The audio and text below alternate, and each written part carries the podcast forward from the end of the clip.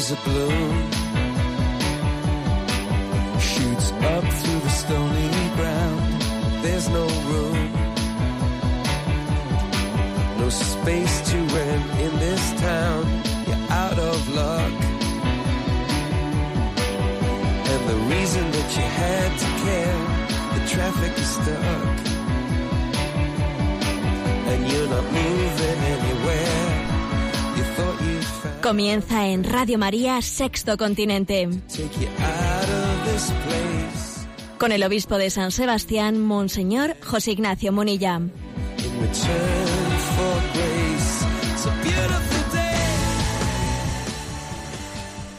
Un cordial saludo a todos los oyentes de Radio María. Un día más, con la gracia del Señor, nos disponemos a realizar este programa llamado Sexto Continente, que lunes y viernes en directo realizamos aquí en Radio María España, de 8 a 9 de la mañana, una hora antes en la hora peninsular. Comienzo, abro este programa con un breve comentario que he enviado a las redes sociales en el día de ayer comentando también pues una noticia de actualidad política.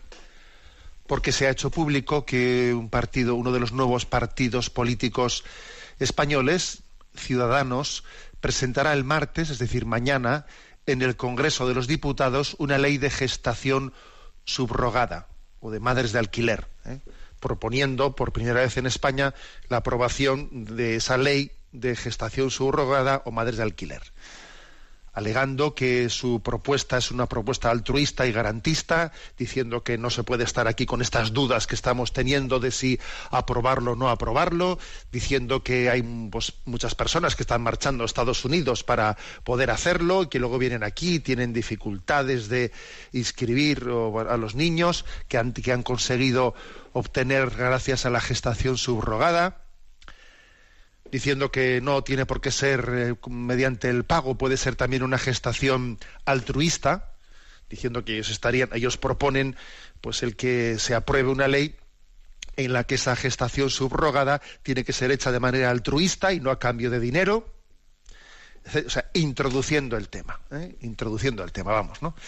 Entonces, pues un servidor envió a las a las redes sociales el comentario diciendo, ¿no? No son los adultos los que tienen derecho a tener hijos, sino los niños los que tienen derecho a una adopción responsable de un padre y una madre, no a la gestación subrogada. ¿eh? Y he visto que muchos de vosotros, pues tanto en Facebook como en Twitter, como en Instagram, habéis hecho muchos comentarios, ¿no? Y entre los comentarios que leo en el Facebook, pues hay muchos muy interesantes, ¿no? Por ejemplo, Nelly Rodríguez dice, más que nada es que el cuerpo de la mujer no es una máquina expendedora. Pues sí, el cuerpo de una mujer no es una máquina expendedora, ni la maternidad es algo que pueda tener, que se pueda fragmentar, como si una cosa fuese la concepción, como si otra cosa fuese, ¿no? Eh, pues la gestación, como si otra cosa fuese la crianza del hijo, ¿eh? es que la clave está, la clave de todo esto está en que no entendemos que los, los hijos son un don y no son un derecho. Los adultos no tienen derecho a tener hijos. Porque es curioso, estamos en una, en una cultura en la que si no quieres tener un hijo, lo matas. Si quieres tenerlo, lo fabricas al final, ¿qué es lo determinante? Tu deseo, vamos a ser claros. Si no lo quiero, me lo quito de en medio. Si lo quiero, lo fabrico como sea, ¿no? Claro, si uno ve esta, especie de paradoja, dice, ¿qué, denominador común existe en esta paroja, parado, para, paradoja? Pues el denominador común es nuestro deseo. Soy yo el que, si quiero, lo fabrico. Si no, si no lo quiero, me lo quito de en medio.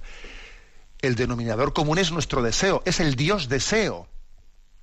Es el Dios deseo, es olvidar que hay una, una, un bien, una verdad que trasciende mi deseo, que yo estoy llamado a acoger, no a fabricar o a deformar a mi medida, a mi capricho. Es el Dios deseo, ¿no? El que pretende regir regir nuestra, nuestra vida cultural. Por otra parte, no nos engañemos, porque aunque eh, se quiera decir no, pero es que esta ley se presenta diciendo que únicamente es cuando haya pues un ofrecimiento altruista y no a cambio de dinero en la gestación. Bueno, no nos engañemos. Ya buscaremos la fórmula de la propina. No nos engañemos. Todos somos conscientes de que una cosa así no se hace así como quien como a cambio de nada. Ya buscaremos la fórmula de la propina en vez del pago pero en el fondo estamos alquilando. Sobre todo no estamos respetando al niño. ¿eh? Y estamos también dando, dando pábulo a que los niños, a que haya colectivos, lobbies mm, LGTB, etcétera, etcétera, pues que pretendan no acceder a una, a, una supuesta derecho de adopción, olvidando que es el niño el que tiene derecho a tener un padre y una madre. Bueno, pues este es el debate moral. ¿eh? El debate moral se presenta, bueno, y el hecho de que haya sido este partido nuevo, Ciudadanos, que parece que es un paradigma pues, de los nuevos tiempos, de, pues nos plantea claramente que aquí hay una de dos, ¿no? O Dios a nuestra medida, que es el Dios deseo, llenos de contradicciones, ¿eh? sujeto a los vaivenes de lo que entendamos en cada momento como lo políticamente correcto, ¿no? Bueno, pues eh, proclamamos, ¿no? Una vez más al inicio de este programa la existencia de ese Dios creador, que es bueno y que cuya ley moral inscrita en la naturaleza, esa ley natural, es buena para el hombre. El respeto de la ley natural no únicamente no anula la libertad del hombre, sino que autentifica lo que es la verdadera libertad. Bueno, repito pues el mensaje enviado a las redes sociales. ¿eh? Lo repito es el siguiente. No son los adultos los que tienen derecho a tener hijos, sino los niños los que tienen derecho a una adopción responsable de un padre y de una madre, no a la gestación subrogada. Bien, este programa de Sexto Continente tiene también una interacción con vosotros a través de una cuenta de correo electrónico sextocontinente arroba radiomaria.es a la que podéis hacer llegar vuestras preguntas, sugerencias, aportaciones, que son bienvenidas. ¿eh? Hay una cuenta en Twitter, arroba obispo munilla, el muro de Facebook, que lleva mi nombre personal, y también una cuenta de Instagram, pues que, con la que también interactuamos, como acabáis de observar ahora mismo por este comentario que hemos hecho de entrada. Bueno, ¿qué tema he elegido? ¿Y cómo es el mundo? O sea, ¿qué juicio crítico, no? ¿Qué lectura de la realidad podemos hacer del mundo, de la vida, desde los ojos de un filósofo cristiano? Un filósofo cristiano, ya no únicamente desde la mirada de la teología, ¿no? desde la mirada de la revelación, sino desde la mirada de, una razón recta, ¿eh? de un filósofo cristiano. ¿eh? O sea, ¿cuál es el juicio que podemos hacer de la realidad? Bueno, entonces me quiero servir de, de una lectura hecha por un filósofo cristiano francés, él se llama Fabrice, Fabrice eh. La verdad es que tiene un nombre de esos difícilmente pronunciable, ¿no? Fabrice Adhat, que ha publicado un libro, bueno, es un filósofo cuyos libros todos ellos son muy recomendables. ¿eh? Él es nacido en Nanterre, en Francia, filósofo y escritor de ascendencia judía que se convirtió al catolicismo en el año 1998 y ha escrito mm, pues, libros muy interesantes. Él dirige el Instituto Europeo de Estudios Antropológicos en Friburgo y la verdad es que es un autor mm, cuyos libros no dejan indiferente a nadie. Bueno, pues en concreto en la editorial Rialp el año pasado publicó un libro con el título La suerte de haber nacido en nuestro tiempo y hace una serie de reflexiones eh, sobre cuáles son los signos de nuestros tiempos, ¿no? de nuestro tiempo, en el que se quedan patentes sus debilidades y también en el que quedan patentes sus posibilidades. Nuestro tiempo tiene debilidades que también se convierten en posibilidades, ¿no? A los ojos de Dios. Bueno, pues voy a. Él habla de siete signos de nuestro tiempo. Los voy a desarrollar ¿eh? de una manera breve que como digo, quien quiera profundizar más en ello, que sepa que se, que se publicó ayer mismo un artículo en Religión en Libertad, lo publicó Enrique García Romero, lo tenéis ahora mismo pues, de una manera destacada en la página de Religión en Libertad, haciendo un breve resumen, un servicio pues, pues muy, pues muy de agradecer, extrayendo de ese libro los siete signos de nuestro tiempo, según Fabrice Adhac. Eh, vamos a ver. Entonces, ¿cuál es? Eh, en primer lugar, permíteme comenzar diciendo que hay que reivindicar la necesidad de filósofos, ¿eh? de filósofos que piensen. O sea, aquí el pensar ya es un lujo. Pensar es un lujo porque supone ya tener un acto de libertad frente al pensamiento único. Y él incluso habla, habla de que estamos en un, en un tiempo de verdades in vitro. ¿Eh? Sabéis que existe lo de la concepción, fecundación in vitro, ¿no? Pues este hombre así con mucho atrevimiento y con una, digamos, con una expresión así un tanto provocadora, dice, nuestra cultura es la cultura de las verdades in vitro, verdades fabricadas a medida, ¿no? Se hace concepción in vitro. Bueno, ¿no será que también hoy en día tenemos verdades in vitro detrás del cristal de las pantallas? De todo día mirando la pantallita, ¿no? A la pantallita, al cristal de las pantallas. Verdades in vitro como el vidrio de las probetas, ¿no? Algo así. Eh, como si fuese una especie de fabricación de verdades a medida. Bueno, esta especie de crítica ¿no? de, esta sociedad que fabrica verdades in vitro nos recuerda que la verdad es que un filósofo cristiano es alguien que se revela frente a una sociedad que se caracteriza, que se caracteriza no por ser muy racionalista, si entendemos por racionalismo el utilizar en exceso la razón. Si entendemos por racionalismo utilizar en exceso la razón, desde luego nuestra sociedad no es, no es racionalista. Más bien es meramente sentimentalista o pragmatista. Pero aquí la razón se utiliza poco, muy poco. Por eso creo que un filósofo cristiano es también alguien que está, que está llamado a recordar las evidencias primeras que son olvidadas. La existencia de una ley natural, que, pues que la mujer es mujer y el hombre es, hombre, que el matrimonio es entre un hombre y una mujer, que lo natural no es una construcción convencional, que el ser no es la nada, que una cosa no puede ser verdad y mentira al mismo tiempo, que todo no es lo mismo, que las vacas no son carnívoras. O sea, es que hoy en día un filósofo tiene que recordar y redescubrir las evidencias, las evidencias naturales, la existencia de una ley natural. Necesitamos filósofos cristianos, ¿no? Bueno. Entonces, este, este filósofo, en ese libro, La suerte de haber nacido en nuestro tiempo, descubre como siete signos de nuestro tiempo, que yo los voy a explicar de una manera breve. ¿eh? Siete signos. El primero, nuestra época es una época del, fin de las utopías, lo cual al mismo tiempo da una gran oportunidad para, para que sea el inicio de una esperanza o el comienzo o el redescubrimiento de, de la esperanza fin de las utopías, redescubrimiento de la esperanza. Las grandes utopías políticas de los siglos XIX y XX pues han muerto. O sea, cayó el muro de Berlín, la utopía del marxismo cayó y también la utopía del consumismo, del capitalismo cae, cae porque nos damos cuenta que lleva al hombre a la destrucción. La utopía del capitalismo y la utopía del marxismo han caído han caído. Ha sido el fin de las utopías, ¿no? Ahora es una gran oportunidad para redescubrir la esperanza.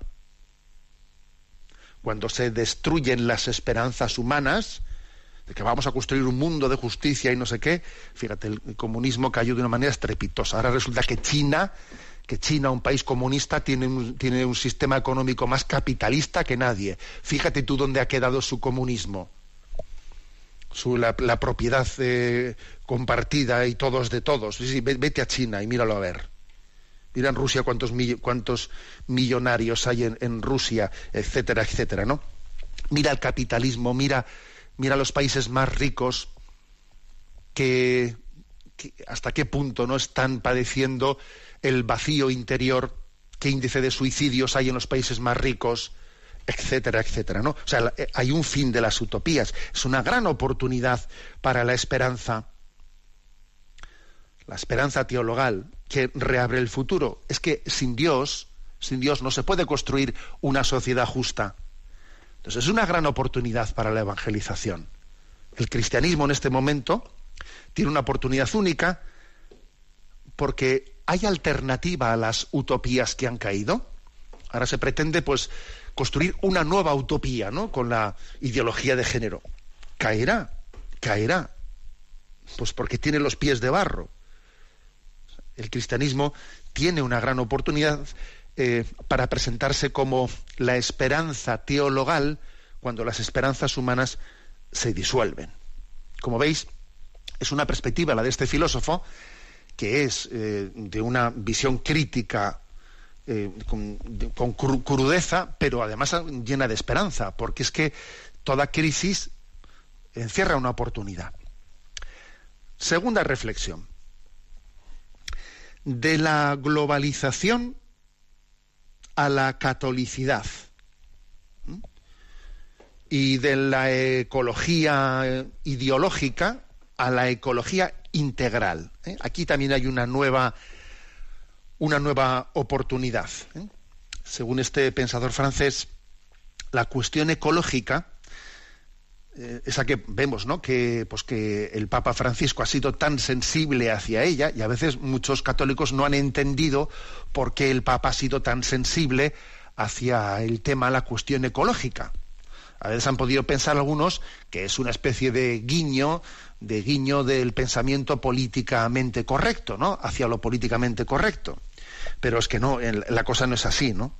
Es que dice este hombre eh, que la cuestión ecológica se ha convertido en un lugar decisivo o en una gran oportunidad para la presentación del mensaje cristiano, porque al margen de su urgencia, ¿eh?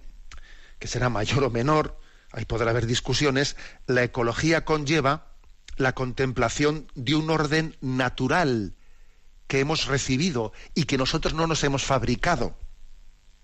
Y por lo tanto, en última instancia, la ecología da una oportunidad para un respeto de un orden objetivo. En última instancia, para el reconocimiento de un creador de ese orden, de ese orden objetivo. Y por eso ahí hay una oportunidad de, de entender que existen unos valores objetivos y que en el fondo la ecología integral, integral, la que incluye también el respeto al, hombre, a su antropología, a su sexualidad, pues va en la misma línea, porque claro, lo que es absurdo es que uno respete la ecología animal o vegetal y no la ecología humana. Lo que es absurdo es que uno combata los transgénicos, las manipulaciones transgénicas de los alimentos, y no y entienda que no hay ningún problema con eh, la manipulación del transgénero, transgénero humano. Hombre, si tú combates los transgénicos, a ver cómo después mm, ves como absolutamente normal y natural el transgénero. Si cuelas un mosquito y te tragas un camello, a ver qué contradicción es esa, ¿no? Es que por eso este filósofo está de alguna manera diciendo, aquí hay una, en la ecología hay una oportunidad hacia la evangelización. Igual que en esa caída de las ideologías, aquí también hay una oportunidad. ¿Mm? No quedarnos solo en una e-, ecología vegetal, animal, ideológica, sino llegar a la ecología integral.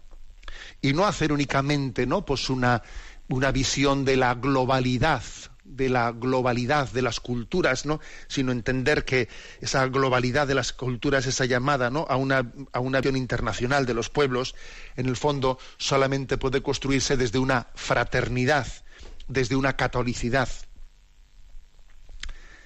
Tercer aspecto que este filósofo señala entre nosotros, ¿no? Estamos en la era de la tecnología, que eso es impresionante, ¿no? El desarrollo de, pues eso, de las telecomunicaciones y de los TICs, y ahora se llaman los TICs y esas cosas, bueno, pues la era de la tecnología, pero que al mismo tiempo entendemos todos que, que estamos llamados a, a, cuidar la importancia de la austeridad. O sea, en esta era de la tecnología eh, existe una especie de verdadero anhelo, anhelo de la sencillez y de la austeridad Y la evangelización de la Iglesia es una gran oportunidad para ello. Estamos llamados a evangelizar por medios sencillos, muy superiores en sí mismo, en su calidad humana, a los medios complejos y sofisticados. ¿no? Evangelizar es descubrir que la verdad es sencilla. Para evangelizar lo que se necesita es testimonios de santidad, no medios tecnológicos. Voy a, voy a, pues eso, no voy a hacer un montaje tecnológico en el que la gente se va a quedar fascinada y todo el mundo se va a convertir. Eso no sirve para nada. Para poder evangelizar lo que hace falta es una persona santa, cuyo testimonio mueva los corazones, ¿sabes? Luego, en esta era ¿eh? de la tecnología, también la presentación del mensaje cristiano en su sencillez, en su austeridad, es verdaderamente una gran oportunidad. La conciencia de que quien vive cara a cara con Dios y su rostro resplandece, porque vive cara a cara con Dios, es aquel que es capaz de dar testimonio cara a cara con su prójimo, porque su rostro resplandece, como el de Moisés, ¿no? porque ha estado cerca de Dios y entonces transmite en ese cara a cara con los demás. Es una oportunidad magnífica. Bueno, sigo comentando, porque son siete los puntos y solo he comentado tres de estos, tres de ellos. Una, una canción, La fe de María, que os va a encantar. Deciros una cosa, que aquí en San Sebastián, este fin de semana, pues hemos vivido pues un acontecimiento muy ligado a Radio María que nos ha impactado mucho. Eh, ha fallecido pues una voluntaria de Radio María, pues alguien que ha sido apóstol, pues en la parroquia, en la catedral, bueno, una, una chica de Pontevedra llamada Mercedes Sánchez Agustino, todo el mundo la hemos conocido como Chuneta. Ella es una pintora, pues una profesional de las artes plásticas. Bueno, ella pues le vimos aquí haciendo haciendo este domingo pasado pues eh, la lleva todos lleva ya muchos años haciéndolo ella, ¿no? pues la alfombra floral para el día del Corpus Christi, la hemos visto pues en primera línea, pues eh, también haciendo el último programa de la hora feliz que se ha hecho desde San Sebastián. Eh, bueno, ha sido un alma, ha tenido un infarto cerebral y ha muerto jovencísima, ¿no? Tuvo el infarto cerebral en la el día del Sagrado Corazón y a mí me ha impresionado especialmente, lo quiero decir así, cómo Dios se puede llegar, ¿no? O sea, puede llegar a integrar un drama, un disgusto como este, lo puede llegar a integrar en su obra de evangelización y de tocar tantas almas. Igual que ocurrió con Juan Pablo II, que en el momento de su muerte pues movió más almas que las que podía haber movido durante toda su vida, ¿no? Un misterio, ¿no? Que la, la vida de santidad y la muerte Em, vivida ¿no? en este acto de, de, esta manera como un acto de confianza y puestos en manos de Dios que no entendemos eh, sus planes, pero que confiamos en sus planes plenamente. Confío muchos más en los planes de Dios que los míos, ¿no? Pues es que se, se convierte en una gran oportunidad de que muchas almas descubran descubran el, el, rostro de Dios, porque el que ve a Dios desde cerca, cara a cara, y su rostro resplandece, luego cuando él habla ante los demás, pues tiene una capacidad de testimoniar muy grande. Estamos un poco aquí todos pues conmovidos y hoy es y hoy es su, su funeral. Y bueno, pues como ella está tan ligada a, a, Radio María, pues quiero dedicarle esta canción, ¿no? La fe de María. Y también la quiero ligar, la quiero ofrecer también esta canción de, de la fe de María, pues por un sacerdote nuestro cuyo funeral también se celebra hoy, coinciden ambas cosas, que ha fallecido pues también fruto de una caída, de un accidente. Bueno, es la fe de María, ¿no? La que nos, la que nos sostiene, que María nos ayude a pronunciar nuestro sí y que nos acompañe para, poder pronunciarlo en el último momento, ¿no? de nuestra vida. A ella le hemos dicho muchas veces, ruega por nosotros ahora y en la hora de nuestra muerte. En la hora de nuestra muerte, María nos ayuda a seguir pronunciando el sí.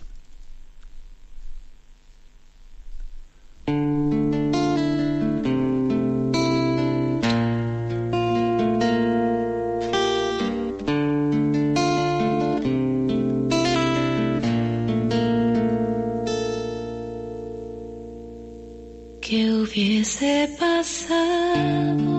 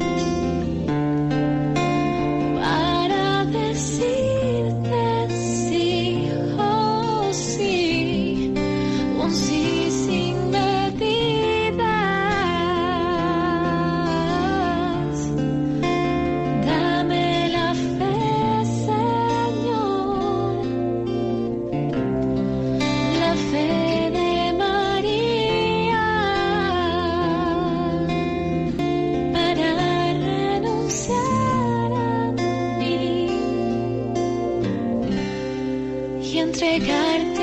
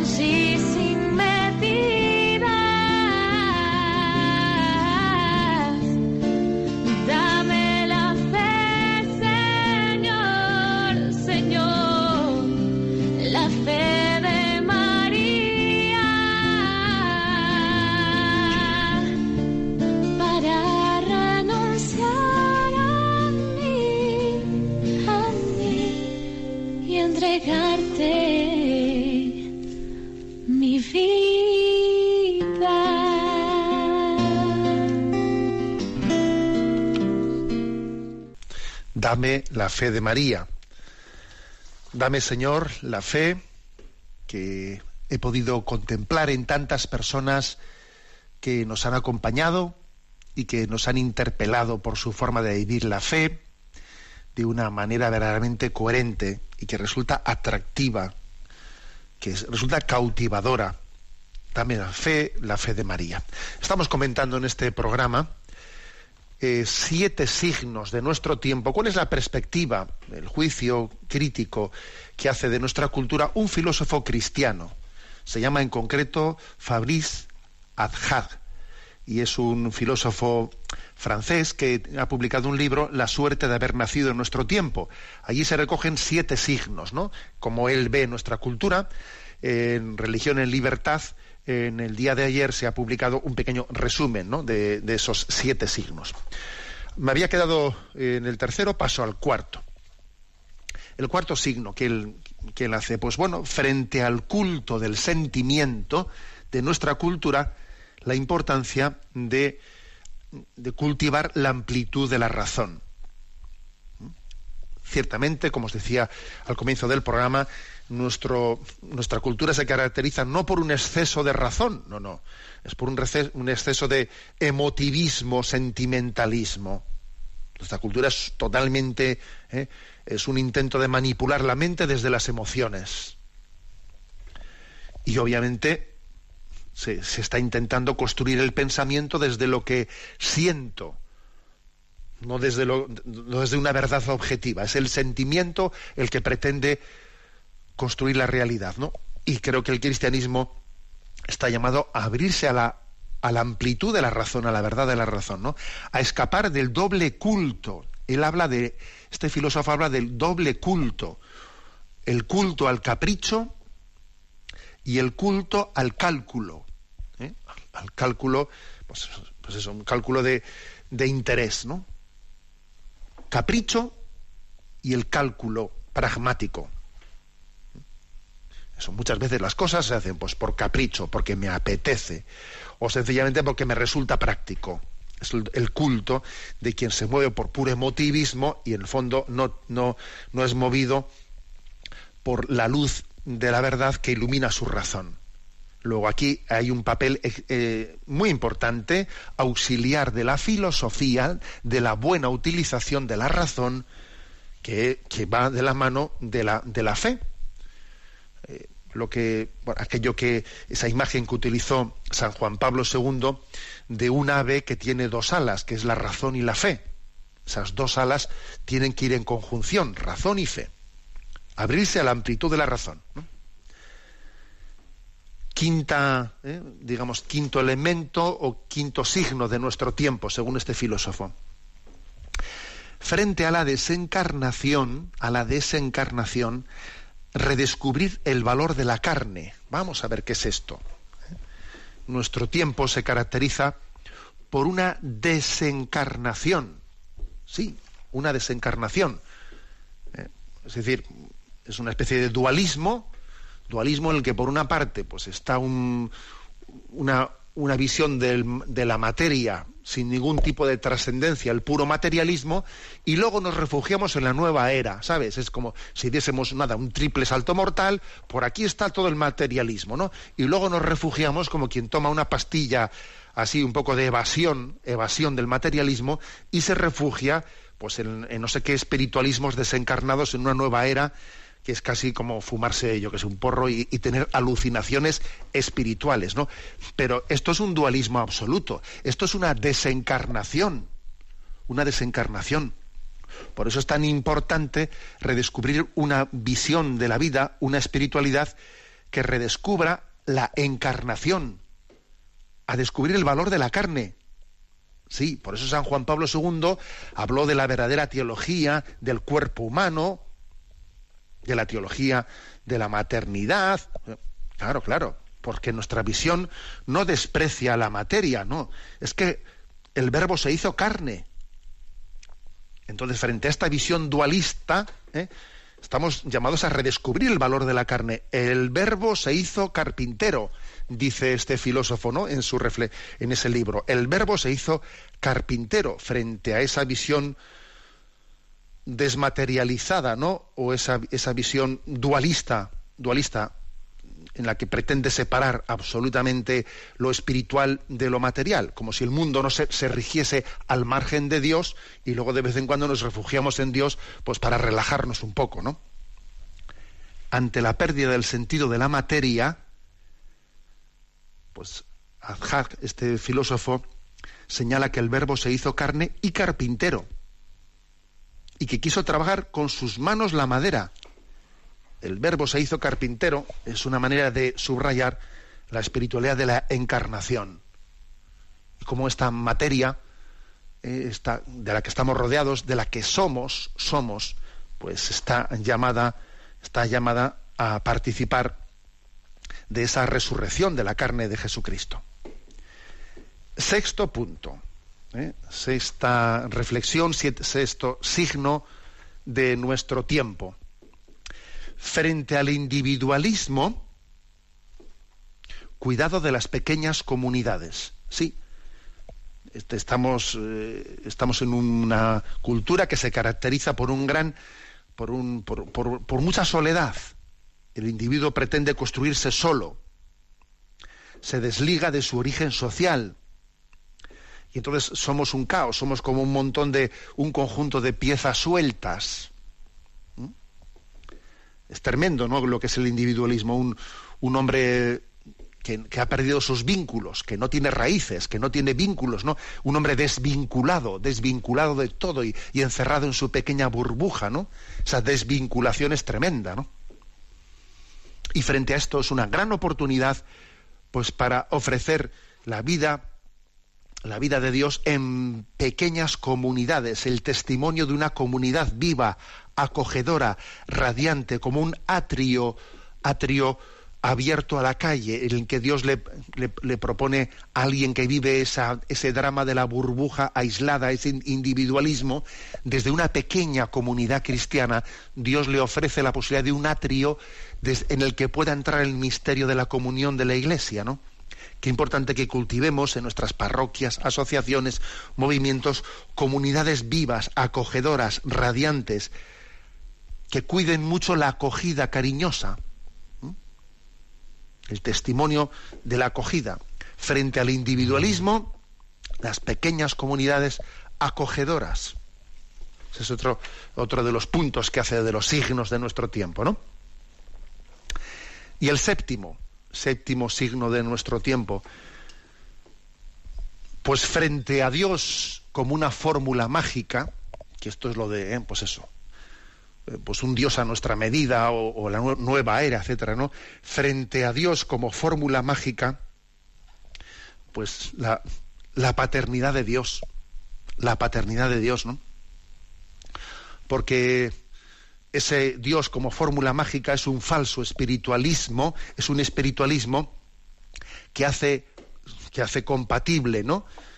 la sensibilidad religiosa con todo tipo de manipulaciones haciéndonos un Dios a nuestra medida. Es así, ¿no? Y suele tener además dos versiones.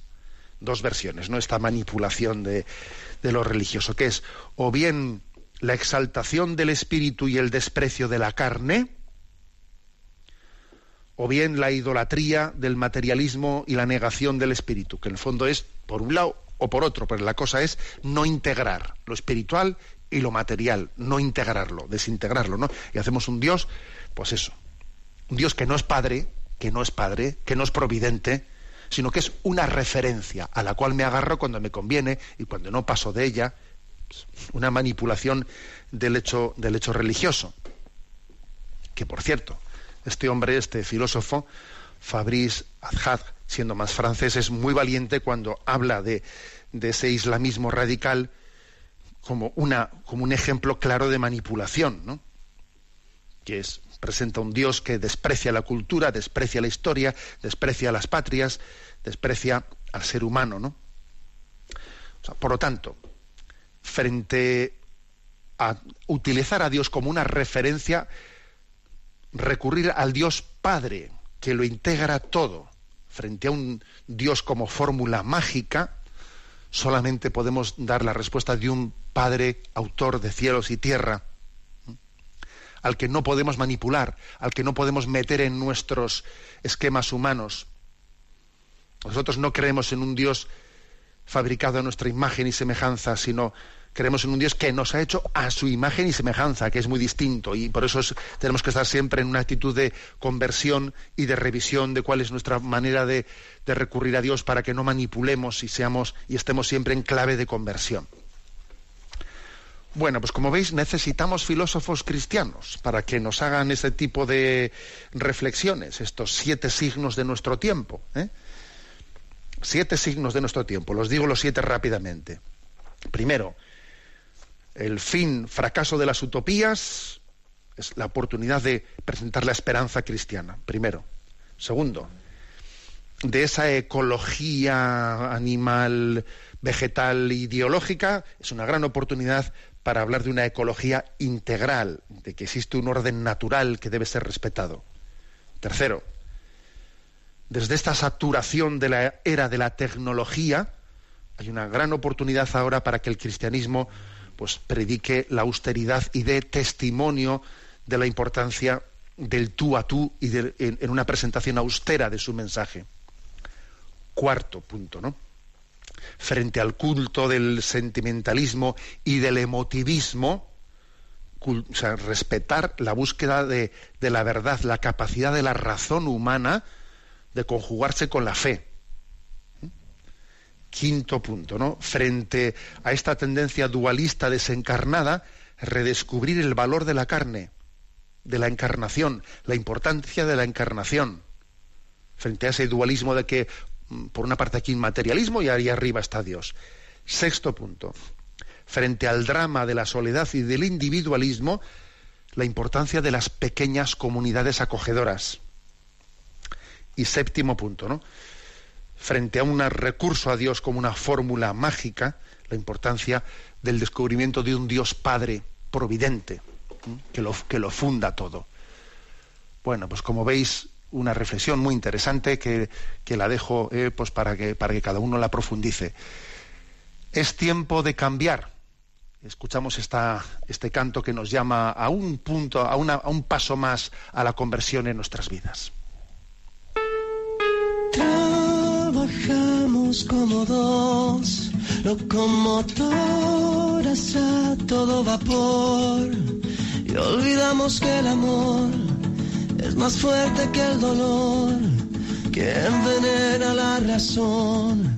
Oh, somos víctimas así de nuestra propia tonta creación.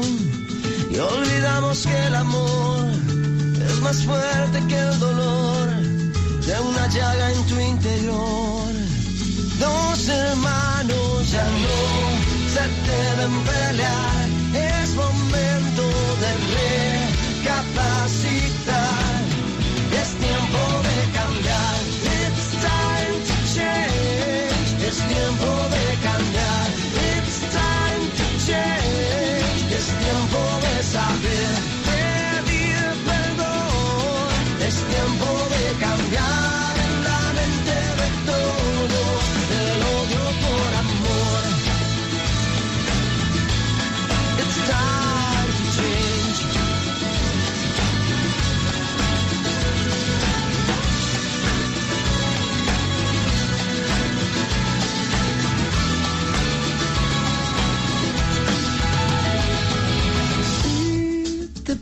a pensar, la libertad no tiene propiedad.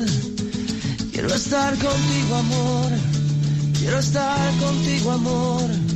Quiero estar contigo, amor. Yeah. Si aprendemos a escuchar, quizás podamos juntos caminar de la mano hasta el final.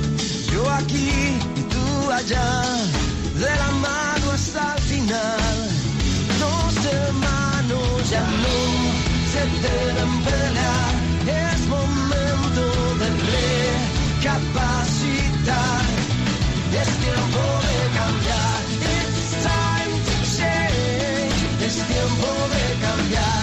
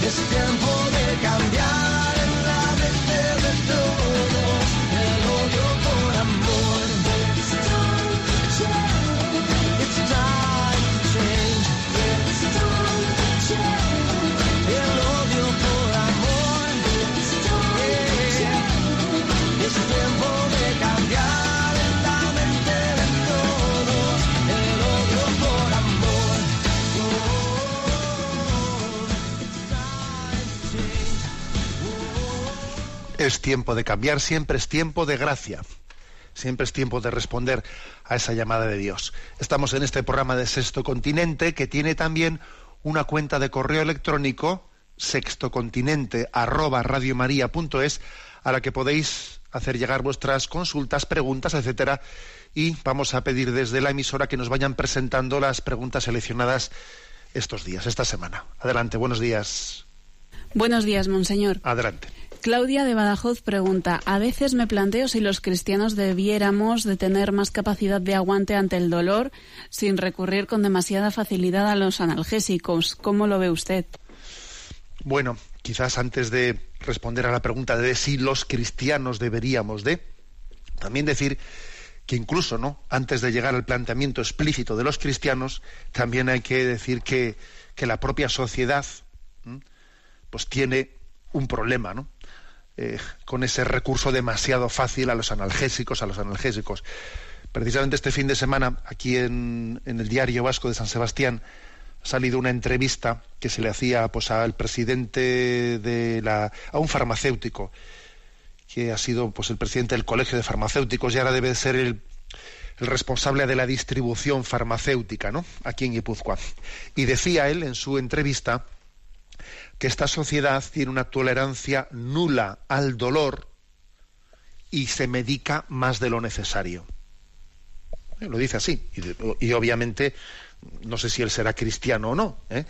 pero desde luego lo dice mm, lo dice como profesional no dice él como profesional leo las palabras de su entrevista la sociedad tiene una tolerancia nula al dolor y a veces nos, pasam- nos pasamos tomando medicinas. Yo no soy partidario de soportar el dolor, pero en cuanto alguien tiene un poco de tos, ya se toma un jarabe, una pastilla.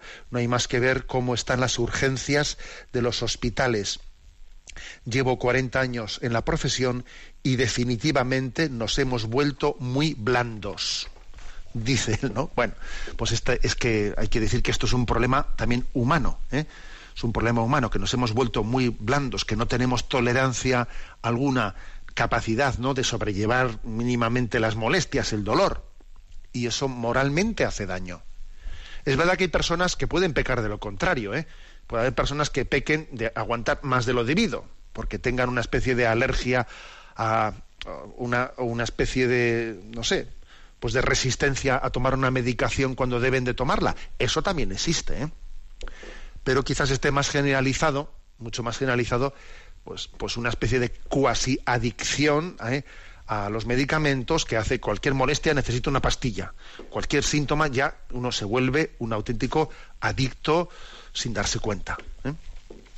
Y ahora, y ahora viene un poco la, la pregunta que hacía el oyente. Y desde el punto de vista cristiano, pues desde el punto de vista cristiano, obviamente hay un plus, ¿no? Nosotros creemos en la cruz de Cristo y creemos también que, pues, que un cierto eh, que, que, que un sufrimiento puede ser, ¿eh? puede ser ofrecido, pues renunciando, eh, renunciando a un recurso que, que, es, que es quizás no necesario, porque a veces que es necesario y punto, ¿no? Si es necesario, pues punto, pero a veces no es necesario y uno puede renunciar pues a ese empastillamiento o a ese recurso analgésico que muchas veces pues no eh, humanamente no es necesario. Y desde el punto de vista cristiano pues el ofrecimiento de un dolor en Cristo pues nos hace un bien espiritual. Yo diría que humanamente o psicológicamente nos preserva de esa tendencia a ser unos blandos ¿eh? a ser unos blandos, nos fortalece interiormente y hace un ofrecimiento unido a la cruz de Cristo, que unido a la cruz de Cristo todo ofrecimiento nuestro, pues es redentor, corredentor con Cristo, y, podemos ofrecerlo pues por la salvación de las almas y por tantísimas cosas. Adelante con la siguiente consulta. Alfonso Pérez nos plantea lo siguiente. Un saludo, monseñor. Ante todo, agradecerle su página web, pues es de gran interés para los que queremos profundizar en conocimientos. Tengo dos hijos, una niña de cinco años y un niño de ocho, y me gustaría saber cómo enfocar desde un punto de vista doctrinal cómo explicarles el día que se enteren de que los Reyes Magos no son los que vienen a traer los regalos. Me explico. Mi temor es que ellos, por un afecto- efecto dominó, al descubrir que los reyes no existen, por analogía y con la desilusión que les pueda producir, les lleve a dudar de la existencia de Jesús y el nacimiento de Belén. Además, me gustaría, por favor, si me pudiera comentar la frase de Jesús, atención a los que estáis oyendo, la medida que uséis la usarán con vosotros y con creces. Mil gracias por su ayuda y que Dios los bendiga. Bueno, dos cuestiones distintas, ¿no? Plantea Alfonso. Con respecto un poco a la educación de sus niños, ¿no? Que tienen cinco y ocho años. Vamos a ver, yo creo, mm, re- echo mano yo ahora un poco de mis, de mis recuerdos, ¿eh? porque también yo recuerdo que, que el día que ¿eh? me enteré un poco de la verdad, de los Reyes Magos, etcétera, pues un poco de, un poco de shock, sí recuerdo que tuve, ¿eh? un poco de shock. Me acuerdo perfectamente de la silla en la que estaba sentado eh, la cocina que cuando mis padres me hablaron es que vamos me quedé mm, y me quedé clavado en la silla y es que me acuerdo de, bueno, o sea, que cierto shock sí que me produjo, ¿no? La prueba es que tiene uno el recuerdo de ese momento. Vamos a ver, yo creo que eh, ayuda, ayuda al entender que existen en cada pueblo, en cada lugar, tradiciones distintas. Y, por ejemplo, entender que esa costumbre de los regalos de los Reyes Magos, pues es una costumbre española. Que uno va a otra nación y allí existen otras costumbres, que no, que no es la de los Reyes de los Reyes Magos, que si Santa Claus, que si esto, que si lo otro. Que si eso ayuda a entender cuando se le puede explicar a un niño. Es decir, que cada pueblo, que cada lugar ha acogido pues una, eh, pues una costumbre, porque además es cierto, si tú te vas pues eso, a Alemania, pues allí lo de los Reyes Magos pues no funciona. Si te vas a otro sitio, esto también ayuda a entender que no estamos ante ningún tipo de mentira que luego esté, esté, ligada al resto de la presentación del Evangelio en toda su verdad y su fuerza, sino que se, se, trata de tradiciones de pueblos que en cada nación y en cada lugar es distinto, ¿eh? es distinto y que ayuda a entenderlo. Por otra parte, esto hoy en día no es tan difícil porque, claro, como, como ya aquí se se ha, ido entrando, que si eh, Santa Claus, que si lo lenchero, que si esto, que si lo otro, ya uno ya va percibiendo que hay distintas tradiciones, ¿no? Para ligar, eh, pues, el tema de la entrega de los regalos. Creo que esto puede ser bueno, ¿no? Para, a la hora de explicárselo a un niño. Ayuda a, entender de lo que es la objetividad del relato evangélico a, a, este recurso. Lo que ocurre es que como en la tradición española el recurso al que se recurre está también, son unos personajes que están presentes en el Evangelio, podría producirse ese lío que dice el, pues Alfonso, a ver si los niños luego van a, en, un efecto en cadena, dudar de, pues, de ese niño Jesús y del nacimiento en Belén por el hecho de que los Reyes Magos estén presentes en ese episodio evangélico. Bueno, para que eso no ocurra, yo creo que es bueno contextualizar y decirles a los niños en su momento, cuando llegue el momento de hablar con ellos, pues mira, igual que en otros lugares existe, existe la tradición de, de, Santa Claus, existe la, eh, porque existen un montón de tradiciones distintas en todas las naciones. Aquí, aquí en España existe esta. ¿eh? Eso creo que puede ayudar. Con respecto a la otra consulta, eh, a ver, la frase del Evangelio, que si no me equivoco es la frase de Marcos 4, aunque el, oyente no, no, cita, Marcos 4, eh, en versículo 24, dice, les dijo también, atención a lo que estáis oyendo, la medida que uséis la usarán con vosotros y con creces. Está esto dentro de un pasaje en el que se recoge de una manera muy sintética, en este momento Marcos, en este, está recogiendo de manera muy sintética palabras de Jesús que en otros, que en otros evangelios están dichas de una manera más profusa. ¿eh? Les dijo también, atención a lo que estáis oyendo, la medida que uséis la usarán con vosotros y con creces. Tengo una, un amigo, un amigo sacerdote, que suele decir, la, el pasaje evangélico al que le tengo más respeto, es a ese que dice, la medida que uséis la usarán con vosotros. Porque, lo dice porque él pues es un hombre muy, por su forma de ser, es muy exigente, es muy de los que les gusta hacer las cosas bien, eh, con rectitud y perfección, ¿no? Claro, y él se da cuenta que, siendo él, digamos así, de riguroso, este pasaje evangélico de la medida que uséis la usarán con vosotros, pues que es que es una, es decir, que tenemos que tener mucha paciencia en el juicio hacia el prójimo. No, no, sé exigente contigo mismo y misericordioso con los demás, ¿sabes? ¿Eh? Cuidado, que la medida que uséis la van a usar con vosotros. Tú sé exigente contigo mismo y misericordioso con los demás. Y cuando dice eso, y con creces, atención, ¿no? Que la medida que uséis la usarán con vosotros y con creces, pues quiere decir que, claro, que si tú has tenido misericordia con el otro, la tendrán contigo y con creces y si tú has sido no demasiado eh, pues eso estrangulador de los demás pues también lo serán contigo y con creces ¿eh? a, eso, a eso se refiere. Bueno tenemos el tiempo cumplido. Me despido con la bendición del, del, de, del Señor Todopoderoso Padre Hijo y Espíritu Santo. Alabado sea Jesucristo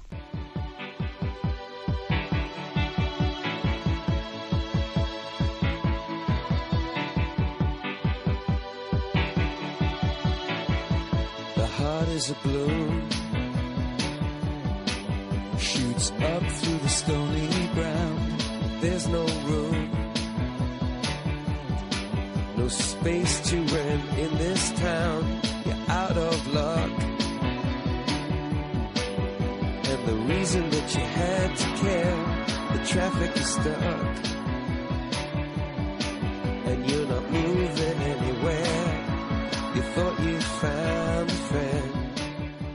Escuchado en Radio María Sexto Continente, un programa dirigido por el obispo de San Sebastián, Monseñor José Ignacio Monilla.